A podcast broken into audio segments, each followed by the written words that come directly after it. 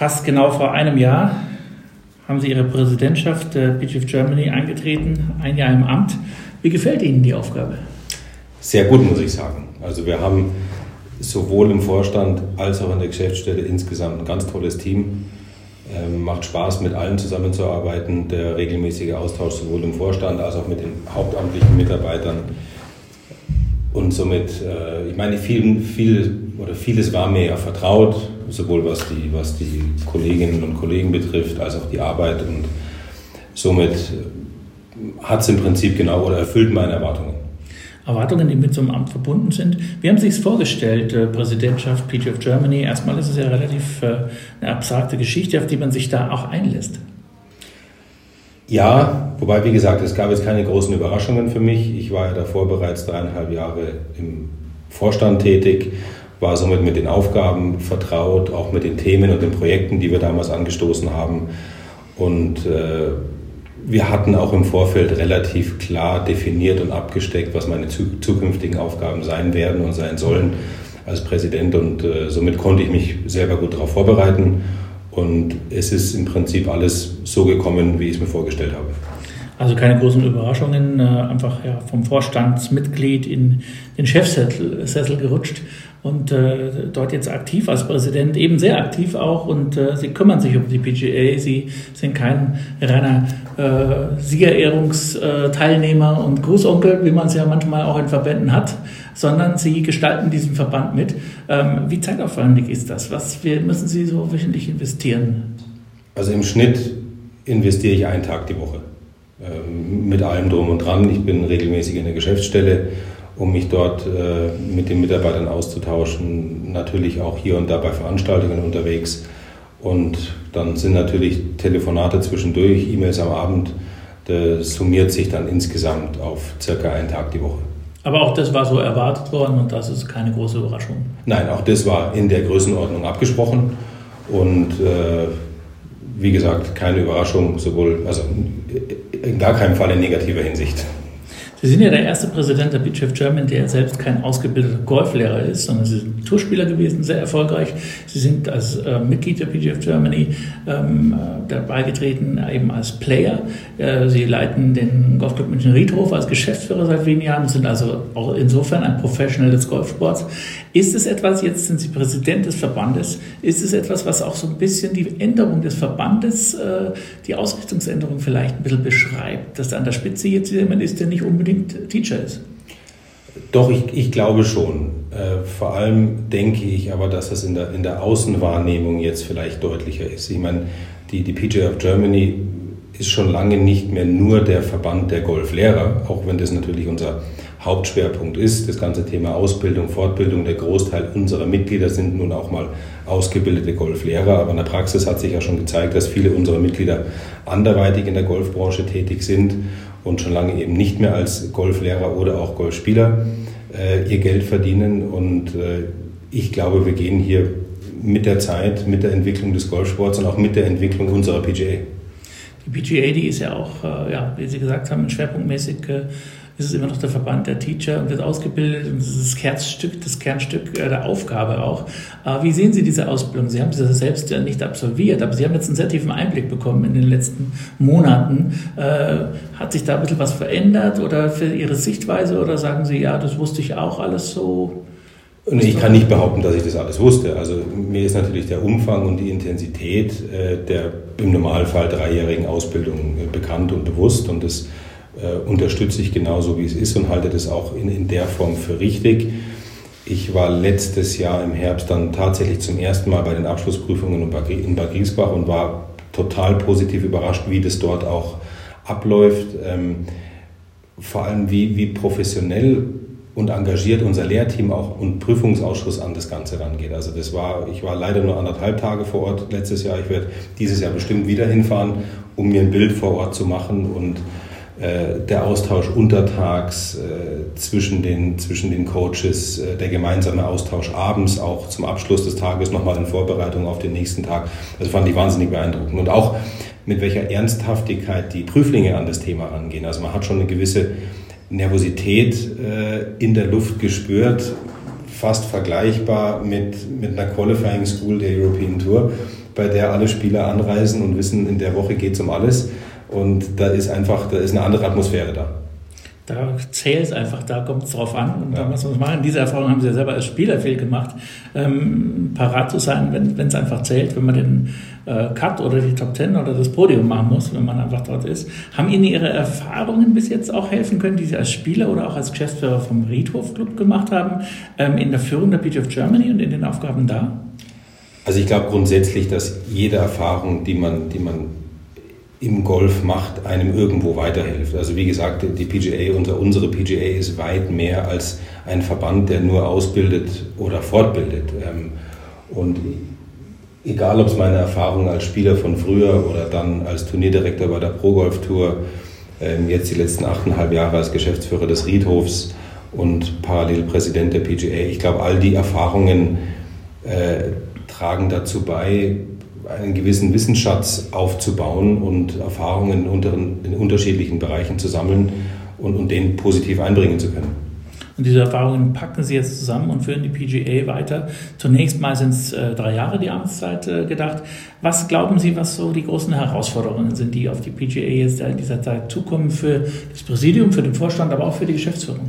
Also ich glaube, das, das, das ein ganz wichtiger Teil wird nicht nur die nächsten drei Jahre, sondern grundsätzlich sein, dass wir die Qualität der Aus- und Fortbildung weiterentwickeln, ähm, dass wir auch guten Gewissens sagen, all die, die wir zu Fully Qualified PGA Professionals ausbilden, auf dem neuesten Wissensstand sind und aktuellsten Wissensstand sind und dann auch wirklich qualitativ hochwertigsten Unterricht geben können. Und das andere wird natürlich sein, das Thema Business Division auszubauen, ähm, das wir in diesem Jahr gestartet haben, nach sehr intensiver und langer Vorbereitung und äh, um eben auch die, die Berufsfelder unserer Mitglieder abdecken zu können oder möglichst viele Berufsfelder unserer Mitglieder abdecken zu können. Der PGA Golf Professional ist ja gemäß auch seiner Ausbildung, die sehr mannigfaltig ist, äh, gut vorbereitet auf den Golfmarkt, eben nicht nur aufs Teachen, sondern auch auf verschiedene andere Bereiche. Und äh, ja, dieses Projekt, Sie haben es schon erwähnt, PGA Business Division, ist, ja, kann sagen, Ihr Baby auch. Ähm, das liegt Ihnen ganz besonders am Herzen. Ähm, es ist jetzt Jahresbeginn gestartet im Rahmen der BMW International Open, war die Kick-Off-Veranstaltung. Wie zufrieden sind Sie bis jetzt, was angelaufen ist? Sehr zufrieden, um ehrlich zu sein. Also man hat direkt gemerkt, äh, wir sind ja Anfang des Jahres in die Kommunikation gestartet. PGA of Germany gründet eine Business Division, öffnet sich auch für, für andere Marktteilnehmer und sind dann Mitte April tatsächlich raus in den Markt damit gegangen. Die Resonanz war sehr positiv. Äh, es herrschte sehr viel Interesse seitens der Marktteilnehmer, also fast mehr, als wir uns das erhofft haben anfangs. Wir haben und es nicht nur seitens der, der externen Marktteilnehmer, möchte ich an der Stelle sagen, sondern auch viele, die bereits unsere Mitglieder sind, aber eben anderweitig tätig. Also wir haben, wir haben bis dato über 300 Mitglieder in der Business Division jetzt innerhalb von drei Monaten. Und äh, das ist natürlich schon das, was wir uns zum Start auch erhofft und erwünscht haben. Aber nichtsdestotrotz können wir da jetzt nicht stehen bleiben. Wir haben, wir haben dieses Jahr noch tolle Veranstaltungen im Programm mit der Business Division quer durch Deutschland äh, unterschiedliche Themen, äh, die wir vorstellen, bearbeiten bei diesen Veranstaltungen und dann nächstes Jahr auch im Februar hoffentlich die, die Arbeitstagung in Kassel, zu der dann Business Division Mitglieder eingeladen werden. Und äh, wir müssen schauen, dass die Business Division wächst und, und äh, dem Markt das gibt, was er braucht und was auch fehlt zum Teil. Die Business Division wird wachsen, sie, und damit wird auch die PGF Germany Familie wachsen äh, in der Mitgliederzahl. Jetzt aktuell sind es äh, knapp über 2000, aber wenn jetzt die Business Division Mitglieder dazukommen, wird es sich bald auf die 2.2, 2.3, 2.5 hin bewegen. Das ist so die Vorstellung davon und auch der Wunsch. Ähm, damit einhergeht ja eine Änderung auch in der Mitgliederstruktur. Man unterscheidet jetzt zwischen Playern, äh, Playing Division, Teaching, in der Teaching Division und eben der Business Division diese Dreiteilung jetzt, ist es etwas, was ähm, auch der Markt gefordert hat?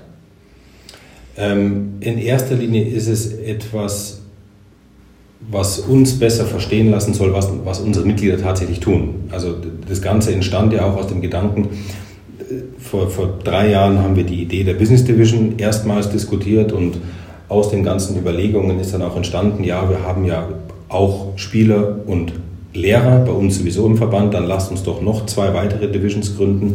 Äh, die einen gehen in die Playing Division, die anderen gehen in die Teaching Division.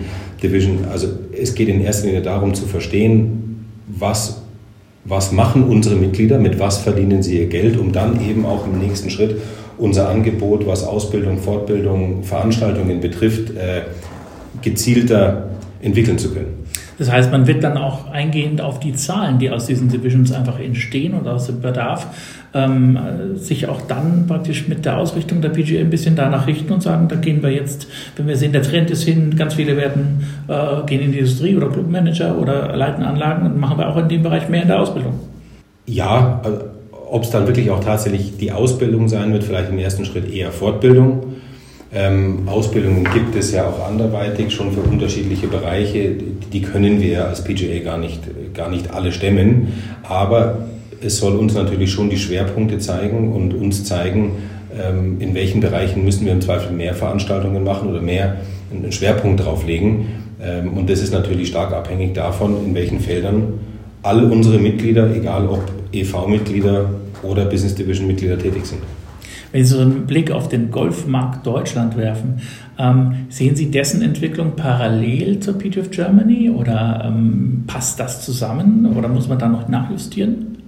Also da sehe ich tatsächlich in Bezug auf den, auf den Fachkräftemangel sehe ich, sehe ich äh, Parallelen. Also äh, klar, wenn man, sich, wenn man sich den Golfmarkt in Deutschland anschaut und die Entwicklung der letzten zwei, drei Jahre, alle haben gesehen, äh, er wächst leicht. Ähm, ich sehe es insgesamt nicht ganz so positiv, wie es teilweise von anderen Verbänden äh, dargestellt wird. Äh, natürlich ist ein Wachstum von 3, 3,5 Prozent erstmal in Ordnung, wenn man das mit den Jahren zuvor vergleicht, in denen wir kein Wachstum haben, aber es sind trotzdem mit 0,8 Prozent der Gesamtbevölkerung immer noch viel zu wenig Menschen in unserem Land, die tatsächlich Golf spielen. Also wir, wir müssen über die, über die 1 Prozent, 1,5 Prozent äh, kommen. Aber natürlich hat das Thema Business Division und äh, wo wir hinwollen mit der Business Division auch was mit dem gesamten Fachkräftemangel in Deutschland zu tun. Also das ist ja auch eine gewisse Entwicklung im deutschen Golfmarkt. Also man, man erlebt Fachkräftemangel an allen Ecken und Enden und äh, das zeigt uns wiederum ja nur, dass wir großen Wert darauf legen müssen, dass wir unsere Azubis gut ausbilden, aber dass wir eben auch die anderen Bereiche im Golfmarkt in irgendeiner Form bedienen, um da Netzwerk, Austausch, Fortbildung äh, voranzutreiben. Netzwerk ist da das Stichwort. Auch mit den anderen Verbänden ist die PG of Germany da eng verbandelt. Mit Wir bewegen Golf, die ja. gemeinsame Initiative, die man dort auch äh, aufstellt. Ähm, Sie erleben es ja auch selber in Ihrem eigenen Club. Äh, Greenkeeper finden ist momentan schwierig, Gastropersonal finden ist schwierig. Ja. Ähm, bei den Teachern, glaube ich, ist es äh, auch eine Situation, dass man glücklich äh, sein kann, wenn man ausreichend sehr gute Teacher hat, weil der mhm. Markt einfach sehr viele fordert. Wenn Sie die anderen Verbände anschauen, diese gemeinsame Wir bewegen Golf-Bewegung, was ist da das Dringendste? Auch der Stellenmarkt, diese Geschichte? Absolut, und das zeigt sich auch an dem, an dem gemeinsamen großen Projekt in diesem Jahr Traumjob Golfplatz ähm, das ist ja im Prinzip ein, ein Projekt oder eine Initiative, äh, an der alle Verbände bei Wir bewegen Golf gemeinsam daran arbeiten, auf, auf das Berufsfeld im, in der Golfbranche auf den Golfplatz aufmerksam zu machen, ob das, ob das der PGA Professional ist, ob das der Greenkeeper ist, der, der Clubmanager oder Geschäftsführer, ob das auch zum Teil Ehrenamt ist. Ähm, also da wird jetzt oder wurde bereits eine gemeinsame Initiative gestartet, um eben die, die Berufsmöglichkeiten im Golf besser zu kommunizieren, besser darzustellen und äh, auch, auch direkte Zugänge zu den Berufen zu schaffen. Um mehr Leute ähm, für den Golfsport zu begeistern. Golf ist ein Hobby, ein ganz tolles, aber äh, at the end of the day, wenn ein Kollege von uns sagen würde, ist es immer ein, äh, ist es immer ein ähm, Sport. Und der Sport lebt von Vorbildern, von Idolen ähm, und von den sportlichen Leistungen. Das heißt, muss da auch noch äh, vielleicht mehr in den Medien passieren. Gute Spieler haben wir ja eine ganze Menge, die auf den Touren gut spielen. Muss da vielleicht noch mehr in den Medien passieren, um diesen äh, Fokus auf den Sport zu richten und da junge Leute dafür zu begeistern, für dieses Thema und das Umfeld? Ja, mit Sicherheit. Nur wie gesagt, da, da beißt sich die Katze irgendwo dann in den Schwanz. Also wie gesagt, wir haben 0,8 Prozent der Bevölkerung in Deutschland spielen Golf. Das ist sehr, sehr wenig. Und äh, Medien, die Themen äh, bedienen wollen, Reichweite haben. Und äh, wir, wir müssen schauen, dass wir alle, alle Verbände gemeinsam, da ist jeder in, in der Verantwortung, äh, gemeinsam daran arbeiten, dass der Golfmarkt wächst. Und somit wächst auch das Interesse und eines führt zum anderen.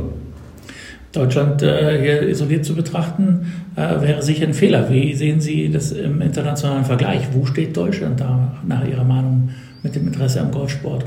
Nicht besonders gut meines Erachtens. Also es wäre ein Fehler, die absoluten Zahlen zu vergleichen. Da sind wir natürlich mit 700.000 Golfern stehen nicht so schlecht da, aber unsere Gesamtbevölkerung in Deutschland ist natürlich auch um einiges höher als in den meisten anderen europäischen Ländern. Und klar, wir wissen historisch bedingt Länder wie, wie, wie England, Irland, äh, zum Teil vielleicht auch Schweden, aber sogar in Island spielen über 4% der Bevölkerung Golf. Ähm, die machen irgendwas besser als wir. Oder sie haben keine anderen Freizeitangebote, ich weiß es nicht. Island, Island ist ein schwieriges Pflaster, da gibt es 60 Golfplätze und spielen kannst du von Mitte Mai bis Mitte Oktober. Ja. Und äh, in der Zeit sind die Plätze natürlich dann entsprechend voll. Ja, aber da, dann kann man von der breiten Sportart sprechen. Wenn, wenn 4, 5, 6 Prozent der Gesamtbevölkerung Golf spielen, dann gibt es auch ein völlig eine völlig andere Nachfrage, ein völlig anderes Angebot äh, im Markt generell. Und äh, das werden wir im Zweifel alle nicht mehr erleben, dass wir da, aber in irgendeiner Form müssen wir uns in die Richtung arbeiten dort, dort, dorthin bewegen. Ja. Ähm, und ja, Sie haben äh, jetzt die erste Amtszeit vor sich, das zu schaffen, Projekt äh, PGA Business Division, dann wird es weitergehen. Wie sehen Sie die PGA jetzt speziell im internationalen Vergleich, auch mit den anderen PGAs aufgestellt? Wie denken Sie, ist sie auch wahrgenommen? Ich glaube in beiden Fällen sehr gut und sehr positiv. Wir sind ja auch in regelmäßigem Austausch mit anderen PGAs. Natürlich gibt es auch andere PGAs, die groß sind, die auch größer sind als wir. Gut, auf der, auf der Welt gibt es noch fünf, die größer sind als wir, gemessen an der Anzahl der Mitglieder. Aber beispielsweise, wenn man sich die PGA of Great Britain and Ireland oder, oder wenn wir in Europa bleiben oder, oder Schweden ansieht, äh, die, die haben auch beide sehr, sehr professionelle Strukturen, sind keine Verbände, die ausschließlich ehrenamtlich geführt werden. Wir brauchen ein, ein sehr kompetentes und aktives Hauptamt, sonst lässt sich das in der Form gar nicht darstellen, wie wir es tun. Und äh, ähnlich ist es in Australien, in, in Amerika und, und, und, und Südafrika. Aber es gibt eben auch PGAs, das sind ein, zwei Mannbetriebe. Und äh, das sind Länder, die, die, haben dann unter 100 Mitglieder, die PGAs. Und da, da lassen sich solche Strukturen, wie wir sie haben, gar nicht darstellen und gar nicht bezahlen. Im Zweifel sind sie auch gar nicht notwendig. Aber um auf die Frage zurückzukommen, ich bin davon überzeugt, dass unsere PGA sowohl strukturell ähm, als, auch, als auch was die Arbeit, die sie leistet, im internationalen Vergleich sehr, sehr gut aufgestellt ist. Dass man sich da nicht verstecken muss, ist äh, eine, eine, eine, eine, Annahme. Ähm, das Feedback ist ja auch gut, die Ausbildung ist äh, als äh, Professional Level anerkannt und gehört damit zu den Besten mit Sicherheit weltweit auch. Ja. Also da ist äh, sicherlich, sicherlich äh, gute Arbeit geleistet worden, auch von Ihren Vorgängern im Amt, äh, die auch das absolut. Ähm, absolut ähm, bestätigt haben. Wie sieht es denn jetzt bei Ihnen aus, wenn Sie sagen, äh, Projekt drei Jahre, erste Amtszeit, danach vielleicht weiter? Ihr Vorgänger war ja, über 20 Jahre im Amt. Können Sie sich vorstellen, so lange die PGA zu führen? Also wenn ich ehrlich bin, also grundsätzlich muss ich ja immer von den Mitgliedern gewählt werden. So, die Voraussetzung dafür ist, dass wir gute Arbeit leisten, äh, was wir hoffentlich tun werden, äh, um unsere, um unsere PGA, um unsere Mitglieder weiterzuentwickeln und weiterzubringen wenn ich ehrlich bin, mache ich mir keine Gedanken, ob ich das 20 Jahre oder länger machen werde. Ähm, ich werde mich mit Sicherheit so lange zur Wahl stellen, solange mir die Arbeit Spaß macht, solange ich merke, wir können auch was voranbringen, wir können was entwickeln ähm, und solange die Mitglieder mir das Vertrauen geben. Sie haben Ihren Friedhof schon 24-7-Job, Sie haben eine Familie, um die Sie sich kümmern müssen. Wie sieht so ein normaler Tag von Karin Baraka aus? Normaler Mittwoch. Na gut, also, der, der, gilt natürlich in allererster Linie dem Golfclub, das, das ist völlig klar.